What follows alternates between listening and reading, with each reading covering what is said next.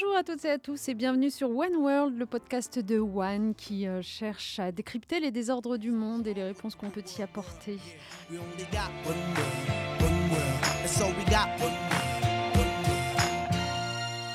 En ce moment, vous le savez, on prend grand plaisir à recevoir notamment des élus. Et oui, on parle beaucoup de politique en cette année présidentielle, et donc ça nous intéresse toujours de savoir ce que les parlementaires en particulier ont dans le cœur et dans les tripes quand il s'agit de solidarité internationale. J'ai vraiment euh, le plaisir et l'immense honneur de recevoir Laurence Dumont, une femme politique, socialiste, députée de la deuxième circonscription du Calvados. D'abord, bonjour Laurence et bienvenue. Bonjour. Je vais vous présenter rapidement, euh, mais votre parcours, euh, franchement, mérite toute notre attention. Vous êtes membre du Parti socialiste depuis 1986. Vous avez gagné euh, avec une certaine surprise les élections législatives en 97. C'était dans la cinquième circonscription du Calvados à l'époque. Et puis, quelques années plus tard, vous quittez Bayeux pour Caen, où vous êtes à nouveau élue députée française, cette fois-ci donc de la deuxième circonscription du Calvados en 2007. Et vous réussissez l'exploit de conserver ce titre jusqu'à aujourd'hui, puisque vous avez été réélu successivement en 2012 et 2017. Bon, ça c'est pour votre parcours politique et pour montrer à nos auditeurs que, ma foi, euh, vous avez eu une certaine détermination et un certain talent euh, pour vous faire entendre des électeurs. Ce qui nous intéresse aujourd'hui, euh, c'est ce que vous avez fait à partir de 2011, lorsque vous allez être d'abord élu à la vice-présidence de l'Assemblée nationale, D'ailleurs, euh, entre parenthèses, votre nom était souvent cité pour euh, assurer la présidence de cette euh, Assemblée. Vous allez occuper le poste de première vice-présidence de l'Assemblée nationale chargée des affaires internationales jusqu'en juin 2017.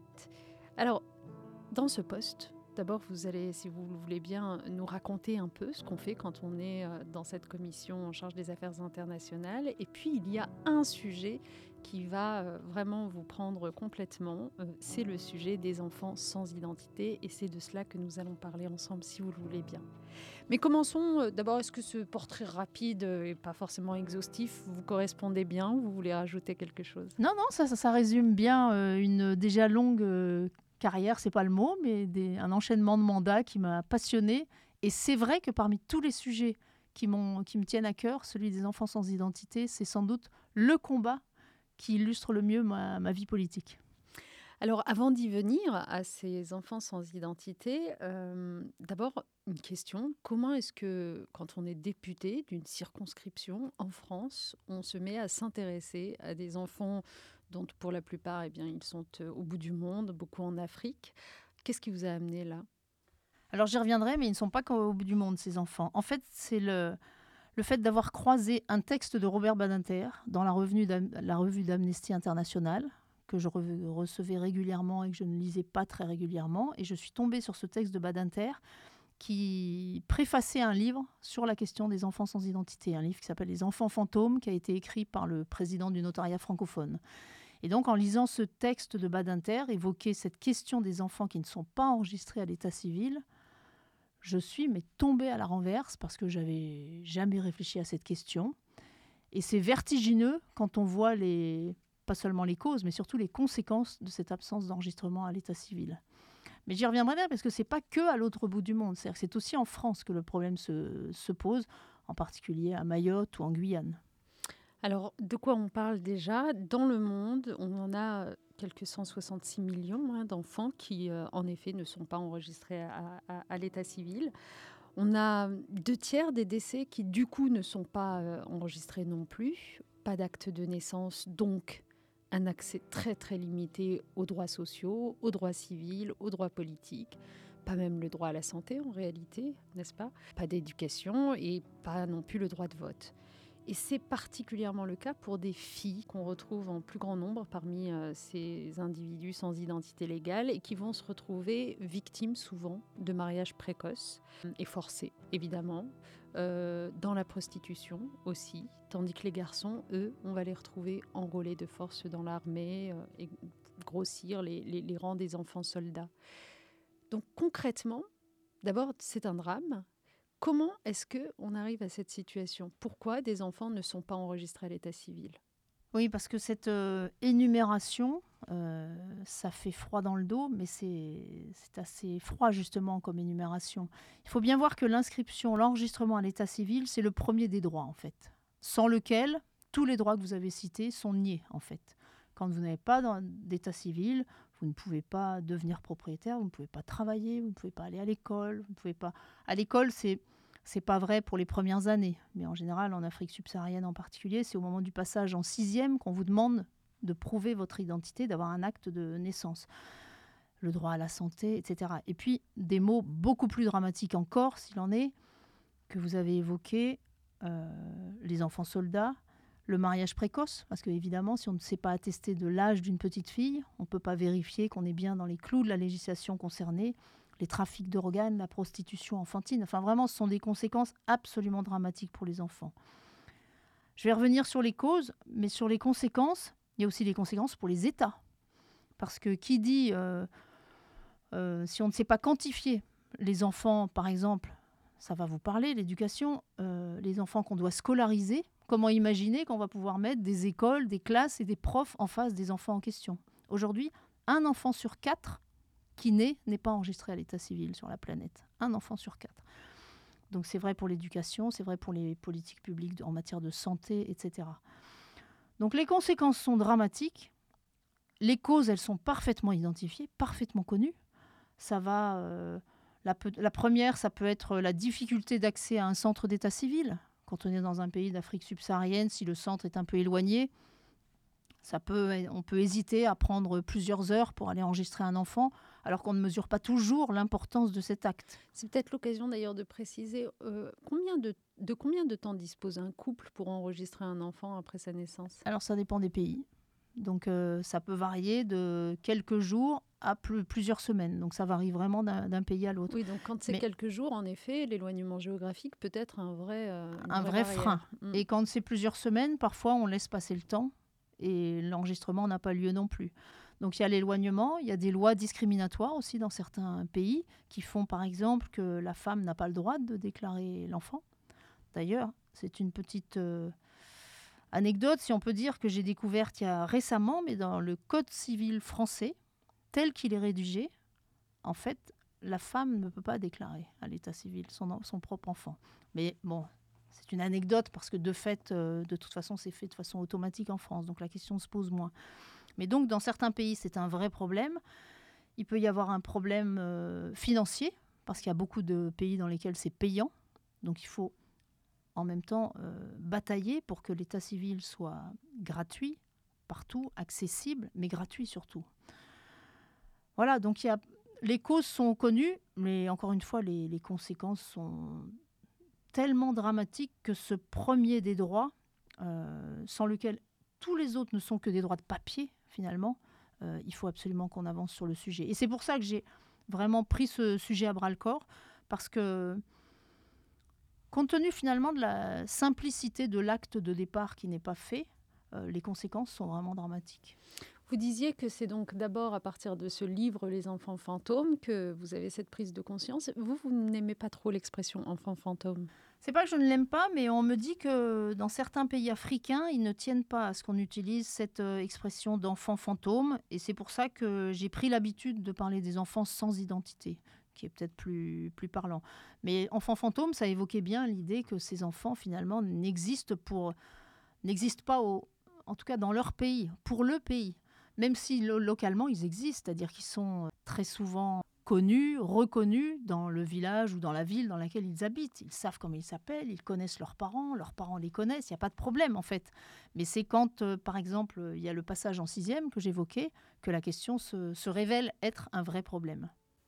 Entre parenthèses, j'en profite euh, aussi pour souligner une chose sur laquelle One attire souvent l'attention des observateurs, c'est que quand on prend les données connues des chiffres de mortalité Covid-19 et qu'on se, réjouit entre guillemets de ce que l'Afrique aurait été moins touchée que ce qu'on que ce qu'on escomptait, eh bien, euh, nous, on a de cesse de répéter que euh, les données démographiques ne sont pas fiables. Et, ce que vous dites là euh, vient le conforter, puisque finalement, si un enfant sur quatre à l'échelle mondiale, et on se doute bien quand même que pour l'essentiel, ils sont dans les pays les plus pauvres, n'est même pas connu, vous imaginez que les décès, en effet, sont, ne sont pas comptabilisés. Oui, mais je, je, reviens d'un mot peut-être sur le fait que, bien sûr, c'est en Afrique subsaharienne essentiellement, mais c'est vrai aussi dans certains pays d'Asie du Sud-Est, et encore une fois, c'est vrai en France même.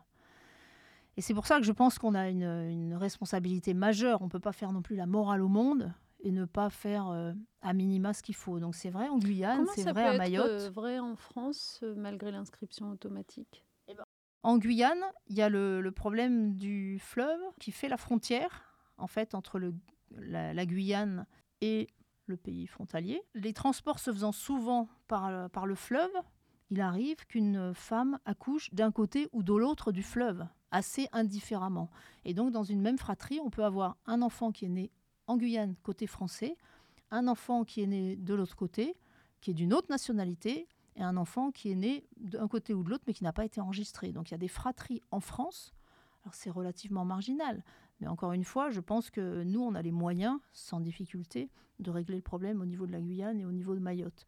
Même si à Mayotte, on sait qu'il y a une difficulté au niveau de l'immigration qui est importante, mais on a les moyens d'avoir un état civil performant. Aujourd'hui, ce n'est pas le cas. Depuis que la Mayotte est devenue département français, on n'a pas mis tous les moyens pour régler cette question d'état civil.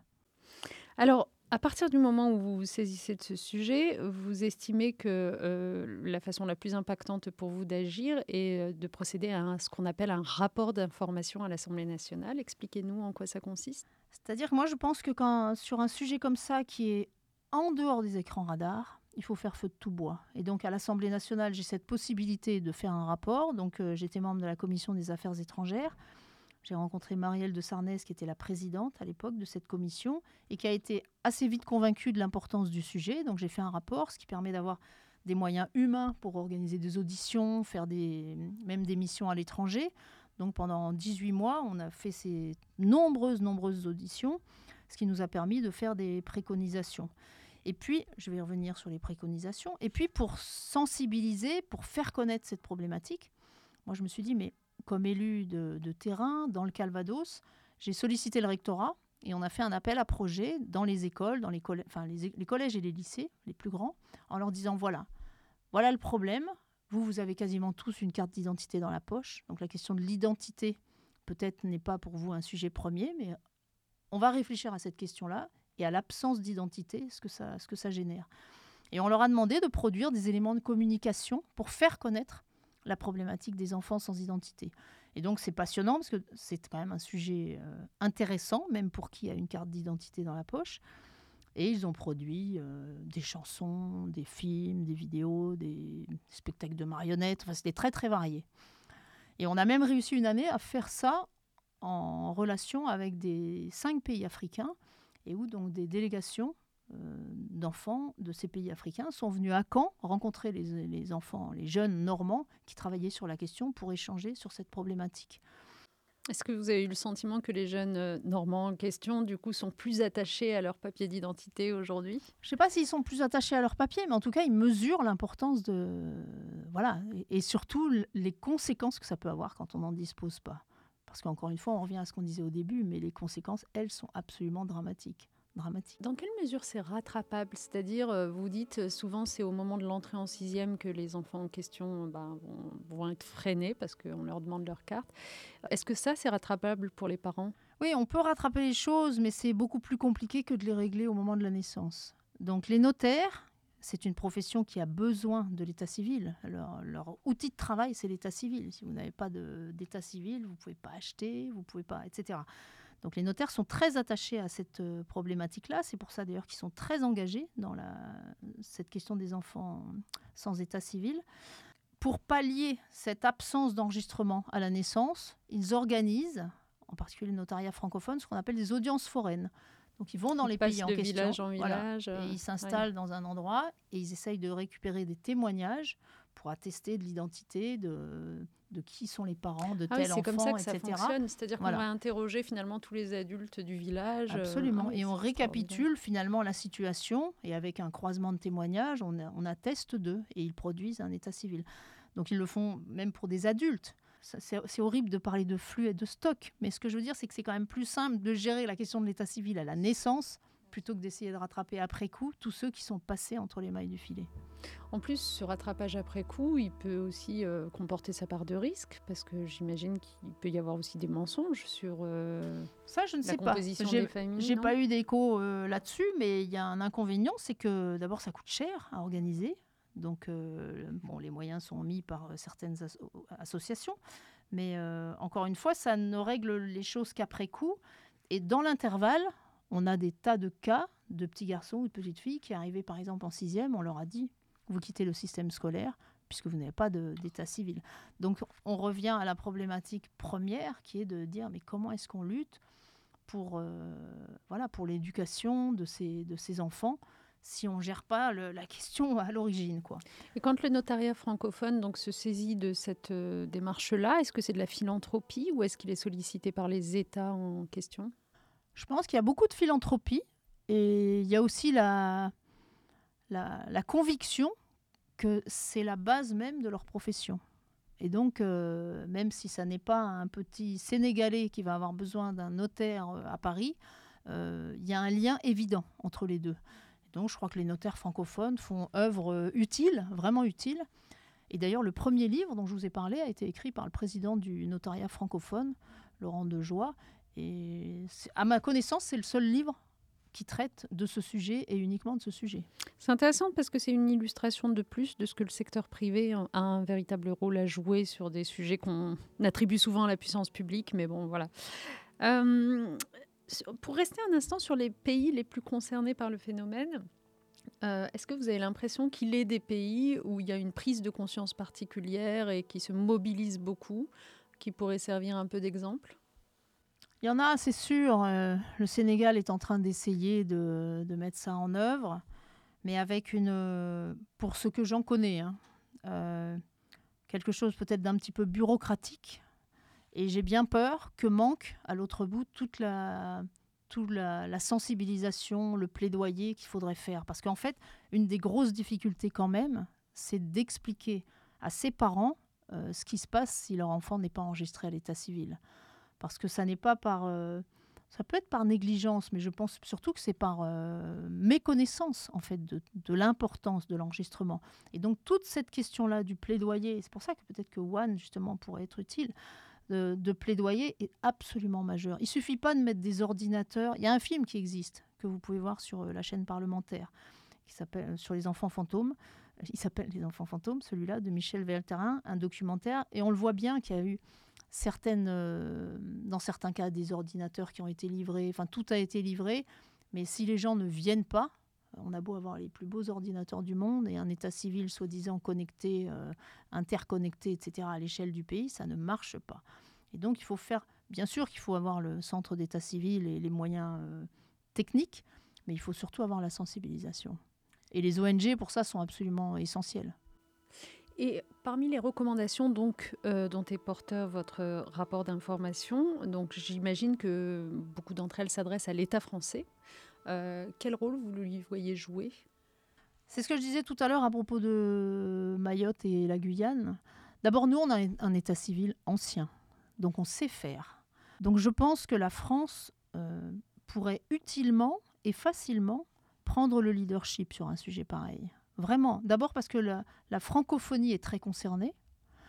Et donc, euh, voilà, on a une influence quand même qui peut être importante sur cette ère-là. Il faudrait qu'on règle le problème de Guyane et de Mayotte quand même, histoire de ne pas faire la morale à tout le monde sans avoir réglé les problèmes chez soi. Mais ensuite, on a une compétence réelle. Je prends un autre exemple souvent. Alors, après ce rapport, le rapport a été présenté dans l'hémicycle.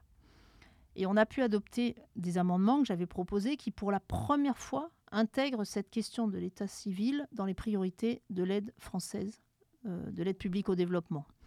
Donc déjà, c'est intégré dans les priorités de la France. Il y a depuis une feuille de route du ministère des Affaires étrangères qui a été élaborée, envoyée dans toutes les chancelleries, dans tout le réseau diplomatique. Maintenant, il faut que ça embraye, il faut que ça, faut que ça vienne. Parce que moi, j'ai été, comment dire, atterrée. Il y a peut-être 3-4 mois, j'ai reçu un courrier, un mail quelqu'un qui me disait qu'un d'un ambassadeur, que je ne citerai pas, mais qui euh, bloquait finalement un projet d'enregistrement à l'état civil. Alors que c'est vraiment à nous de prendre le leadership sur ce sujet-là. C'est vraiment essentiel. Dans le, rapport, on avait des préconisations, par exemple, en matière de coopération décentralisée. Il y a des choses qui se font déjà. Grenoble, La Roche-sur-Yon, de, mémoire, et je ne sais plus quelle euh, autre collectivité avait été interviewée dans le cadre du rapport. Aujourd'hui, si vous allez dans un service d'état civil en France et que vous prenez un fonctionnaire, on va dire que ce pas les fonctionnaires les plus recherchés quand on dit on travaille à l'état civil, les gens ne font pas waouh. Euh, or, ils ont une compétence absolument majeure, on le voit bien. Et donc, il y a des coopérations qui peuvent se mettre en place pour que ces fonctionnaires de l'état civil français aillent faire de la formation et apprennent. Je me souviens que c'était ceux de La Roche-sur-Yon qui nous avaient expliqué que les Africains qui étaient venus en formation les avaient beaucoup aidés, en fait, pour prendre connaissance et conscience de tous les prénoms, etc., euh, qui existent dans certains pays africains, pour pas faire d'impair, euh, voilà, sur le, sexe des correspondants au prénom, le genre. En termes de coopération décentralisée, je suis convaincue qu'on peut faire beaucoup de choses. De la même façon qu'on a euh, ce programme qui s'appelle Inspecteur des impôts sans frontières, on pourrait avoir agent d'état civil sans frontières, en quelque sorte. Ah oui, je ne connaissais mm. pas Inspecteur des impôts, mais c'est une belle idée. Parce ah que... Oui, oui, et ça fonctionne bien d'ailleurs, pour le coup. Mm. Puis je dis souvent, c'est une euh, problématique. Moi, je ne connais pas en fait d'autres problématiques aussi lourdes de sens et de conséquences et qui soient finalement aussi simples à régler. C'est pas comme quand on veut éradiquer la pauvreté dans le monde où là on se dit bon ben, il va falloir y aller, mais euh, faire qu'un enregistrement à l'état civil soit possible partout sur la planète, c'est tout à fait c'est tout à fait abordable accessible. Moi, j'ai rencontré un ingénieur burkinabé qui a mis au point une sorte de bracelet avec un, c'est comme un QR code très élaboré, on va dire. Il me dit le bracelet, ça coûte 1 euro pièce. On disait au début, il y a 166 millions d'enfants qui sont aujourd'hui euh, non enregistrés. Donc c'est une, affaire de millions, c'est pas c'est pas des sommes astronomiques. On a les compétences, on sait faire. Il y a les moyens techniques et euh, par exemple ce bracelet, mais il y a plein d'autres euh, innovations qui existent. Donc voilà, il faut juste se retrousser les manches. À l'ONU, ça prend vraiment, la, prise de conscience est réelle. Il y a un groupe, euh, task force, comme on dit, qui est en place et Antonio Guterres a vraiment pris le, vraiment le leadership sur le sujet. Mais maintenant, il faut qu'on faut qu'on y aille. Et je pense que la France pourrait être beaucoup plus allante sur le sujet. Ça commence, et tant mieux. je pense qu'on a un petit peu ouvert les, les, yeux avec ce rapport, le débat, euh, tant mieux. Mais maintenant, il faut que ça se concrétise vraiment. Ce qui est impressionnant, en fait, en vous écoutant, c'est de se rendre compte que ce sujet est resté si longtemps sous les radars. Ça paraît une évidence maintenant, mais euh, oui. Et est-ce que sur votre cheminement, vous avez croisé justement d'autres États un peu leaders sur cette question au-delà de la France? Non, je sais que dans le groupe de travail qui est à l'ONU, ceux qui financent un peu, euh, il y avait, me semble-t-il, le Canada, il y avait la Suisse qui avait mis des moyens. D'ailleurs, nous, on avait réclamé que la France mette des moyens, mais ce n'était pas colossal non, non plus. Hein. Et mais, les amis euh, Non, pas encore, pas que je sache. Mais, Donc, si on, mais, au ministère, par exemple, certaines de nos recommandations sur le fait qu'il faut aussi qu'il y ait quelqu'un qui s'occupe de ça. Donc, il y avait, un, il y avait un demi-poste au ministère des Affaires étrangères. Je crois qu'il est passé à plein temps. Donc, on avance, on avance doucement, mais c'est absolument majeur et absolument essentiel. Donc on retient que, en tout cas, la France pourrait jouer un rôle plus important, que la tech pourrait être mise à contribution. C'est vrai qu'après tout, euh, ça paraît incroyable les possibilités euh, ouvertes aujourd'hui par euh, le numérique. et que surtout, il faut sensibiliser la population. Donc ça, c'est le rôle de la culture. Vous avez évoqué ce film. Peut-être qu'il y a d'autres choses en préparation où on peut faire un appel à candidature, en tout cas. Mais c'est clair que pour en faire la promotion auprès des familles, il faut en parler. Il faut en parler, il faut que des associations locales soient mobilisées pour euh, faire de la sensibilisation. C'est absolument majeur. Parce que la, la tech, comme on dit, on, y arrivera toujours, on sait faire ça. Mais encore une fois, il faut sensibiliser, il faut que les gens comprennent, les parents, euh, quel avenir se profile si l'enfant n'est pas enregistré à l'état civil. Et encore une fois, il y a, il y a peu de problématiques aussi complexes et aussi faciles à résoudre. Une dernière question, Laurence, parce qu'après on va devoir arrêter, mais dans votre circonscription, comment est-ce qu'on perçoit votre engagement sur ce sujet? Est-ce que vous avez eu le sentiment que les gens adhèrent à, ce, à cette empathie, à cette solidarité euh? Oui, oui, moi dans ma circonscription, j'ai beaucoup de gros dossiers comme ça, et je pense que c'est important quand on traite et qu'on gère un sujet qui paraît intéresser surtout l'autre bout du monde, d'expliquer localement en quoi ça consiste, d'où l'intérêt de l'appel à projet dans les, collèges et dans les lycées. Euh, c'est plusieurs euh, centaines maintenant de, jeunes qui sont passés dans ce projet, donc je pense que ça, prend sens. Et oui, oui, quand on en parle, ça, ça, ça interpelle. Comme moi, la première fois que j'ai lu le papier de Badinter, j'étais très interpellée. Et je crois que ça interpelle dès qu'on explique, en fait. Merci infiniment. Merci à vous. C'était vraiment passionnant. Bravo pour ce que vous faites. Et puis, on va voir comment vous accompagnez là-dedans, évidemment. Je ne lâche rien. et je le répète à tous ceux qui nous écoutent, vous pouvez euh, commenter ou adresser des questions si vous le souhaitez euh, autour de cet épisode euh, sur notre compte Instagram, comme d'habitude, sur les réseaux sociaux de One. Je vous dis à très bientôt pour le prochain épisode. Merci Laurence et bonne campagne. Merci.